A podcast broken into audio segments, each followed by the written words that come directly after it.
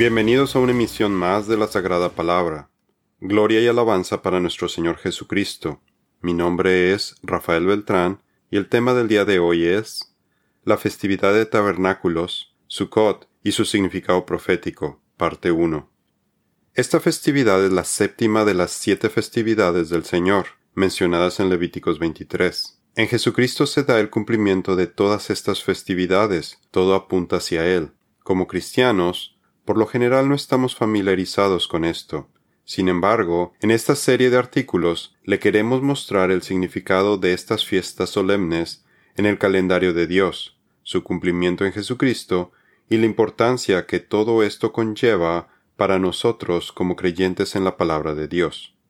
En este artículo veremos en qué consiste esta festividad, su origen, las fechas en las que se celebra, su representación, así como su significado profético.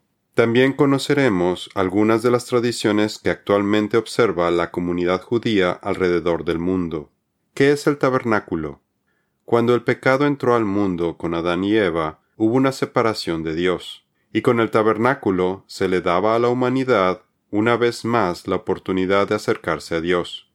Israel es la nación elegida para acercarnos al Señor, el Dios de Abraham, Isaac y Jacob. Después de la salida de Egipto del pueblo de Israel, en el que Dios sacó a su pueblo de la esclavitud bajo el faraón de Egipto, los israelitas emprendieron su travesía por el desierto hacia la tierra prometida. Mientras andaban en el desierto, el Señor le dijo a Moisés que construyera un tabernáculo. El Señor le dijo a Moisés, Haz que los israelitas me construyan un santuario para que yo habite en medio de ellos deberán construir el tabernáculo y su mobiliario exactamente según el modelo que te mostraré. Éxodo 25.8. El tabernáculo era un santuario móvil, con una estructura exterior como de una carpa, y fue construido por los israelitas según las instrucciones del Señor. Estaba construido de tal forma que se podía ensamblar y desensamblar fácilmente. Su mobiliario estaba equipado con anillos que permitían su fácil transportación, lo cual les permitía acampar en diferentes lugares en su travesía por el desierto. Para conocer más acerca de las partes que lo conforman, como el arca de la alianza, el candelabro o menor en hebreo, y su mobiliario, vea Éxodo capítulos 25, 26 y 27.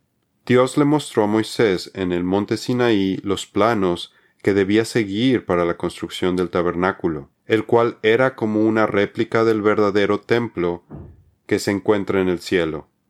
Ellos sirven dentro de un sistema de adoración que es solo una copia, una sombra del verdadero que está en el cielo. Pues cuando Moisés estaba por construir el tabernáculo, Dios le advirtió lo siguiente, asegúrate de hacer todo según el modelo que te mostré aquí en la montaña. Hebreos 8:5.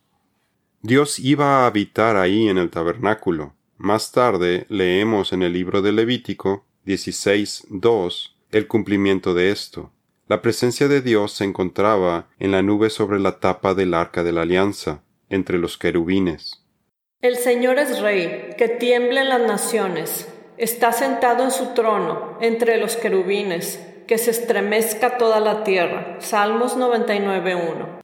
El tabernáculo móvil fue utilizado por el pueblo de Israel por más de cuatrocientos años, hasta que se construyó el primer templo por el rey Salomón. La consagración del templo sucedió durante la festividad de tabernáculos. Ver Primera de Reyes, capítulos 7 y 8.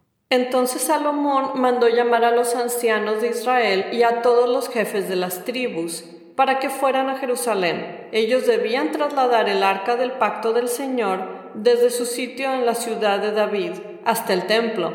Así que todos los hombres de Israel se reunieron ante el rey Salomón durante el festival de las enramadas.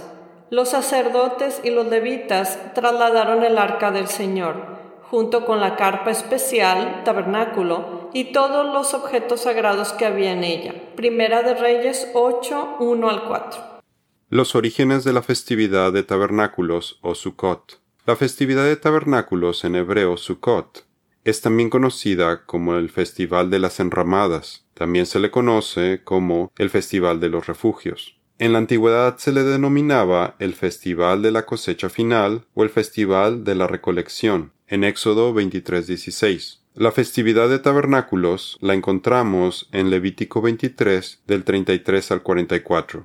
El Señor le dijo a Moisés, da las siguientes instrucciones al pueblo de Israel. Empieza a celebrar el festival de las enramadas o tabernáculos el día 15 del mes señalado, cinco días después del día del perdón. Este festival en honor al Señor durará siete días. El primer día del festival deberás proclamar un día oficial de Asamblea Santa, en el cual no harás ningún trabajo habitual. Durante siete días presentarás ofrendas especiales al Señor. El octavo día es otro día santo en el que presentarás tus ofrendas especiales al Señor. Esta será una ocasión solemne y en ese día no se permite ningún trabajo habitual. Levítico 23 del 33 al 36. En contraste con la festividad del Día del Perdón, la festividad de tabernáculos es una ocasión de gran alegría y de dar gracias a Dios por todo lo que nos ha dado, coincidiendo con el final de la temporada de cosechas de granos y de frutos. Dice el Señor, recuerda que este festival de siete días en honor al Señor, el festival de las enramadas, comienza el día quince del mes establecido después que hayas cosechado todo lo que produce la tierra. El primer y el octavo día del festival serán días para descansar completamente. Levítico 23:39. Y nos recuerda la proveeduría que Jesús nuestro Señor nos da en nuestras vidas, así como el significado profético hacia la cosecha de Dios al final de los tiempos. Jesús respondió, El Hijo del Hombre es el agricultor que siembra la buena semilla. El campo es el mundo y la buena semilla representa a la gente del reino. La maleza representa a las personas que pertenecen al maligno. El enemigo que sembró la maleza entre el trigo es el diablo. La cosecha es el fin del mundo y los cosechadores son los ángeles. Mateo 13, 37 al 39. ¿Cuándo se celebra la festividad de tabernáculos o Sukkot? Este año la festividad comenzará al atardecer del 2 de octubre del 2020. Según las escrituras, ocurre cinco días después del Día del Perdón, Yom y se festeja del día 15 al 22 del mes de Tishri. Es la séptima y última festividad que Dios le pidió a los israelitas que celebraran en el año, acabando así su calendario profético de redención. En hebreo la palabra Sukkot es el plural de Sukkah, que se refiere a una vivienda temporal que usaron los israelitas durante cuarenta años en el desierto. Una sukkah es una especie de tienda, casa de campaña o carpa que les daba movilidad en el desierto. Tradiciones judías de hoy en el día de Sukkot. Hoy en día hay judíos que construyen los Sukkot en los jardines de sus casas para celebrar la festividad de tabernáculos. La comunidad judía vive en pequeños refugios temporales, Sukkot, en donde toman sus alimentos y hasta duermen durante los días de la festividad. Estos refugios les recuerdan el tiempo del éxodo en el desierto, en el que sus ancestros vivieron en el desierto durante cuarenta años antes de llegar a la tierra prometida. Según tradiciones rabínicas, los techos los hacen con ramas que les permitan ver el cielo y las estrellas mientras duermen en ellos. Por eso también se les llama la festividad de las enramadas. Dice el Señor, durante siete días todos ustedes, los que hayan nacido en Israel, vivirán en tabernáculos, refugios. Así sabrán los descendientes de ustedes que cuando yo saqué de Egipto a los hijos de Israel, los hice habitar en tabernáculos. Yo soy el Señor su Dios. Levítico 23, 42 y 43. Otra tradición judía es ondear ramas de lulav, que es un buque hecho con hojas de palma, mirto y ramas de sauce atados. En su interpretación del Levítico 23, 40 y 41, ondean el lulav hacia los cuatro rincones de la tierra, mientras recitan los himnos Halel de los Salmos 113 al 118, reconociendo la centralidad de Dios y su soberanía como el Dios Todopoderoso, quien reina sobre toda la tierra. Dice el Señor, el primer día recogerás ramas de árboles hermosos. Pueden ser hojas de palmeras, ramas de árboles frondosos y de sauces que crecen junto a los arroyos. Luego celebra con alegría ante el Señor tu Dios durante siete días. Deberás celebrar este festival al Señor cada año durante siete días. Esta es una ley perpetua para ti, que se cumplirá en el mes establecido de generación en generación. Levítico 23, 40 y 41. Esta festividad, al igual que las de Pascua y Pentecostés, son consideradas de peregrinaje, ya que según las Escrituras se requería que todos los hombres de Israel fueran a Jerusalén cada año, según Deuteronomio 16, 16 y 17. La suca y la vida temporal en este mundo.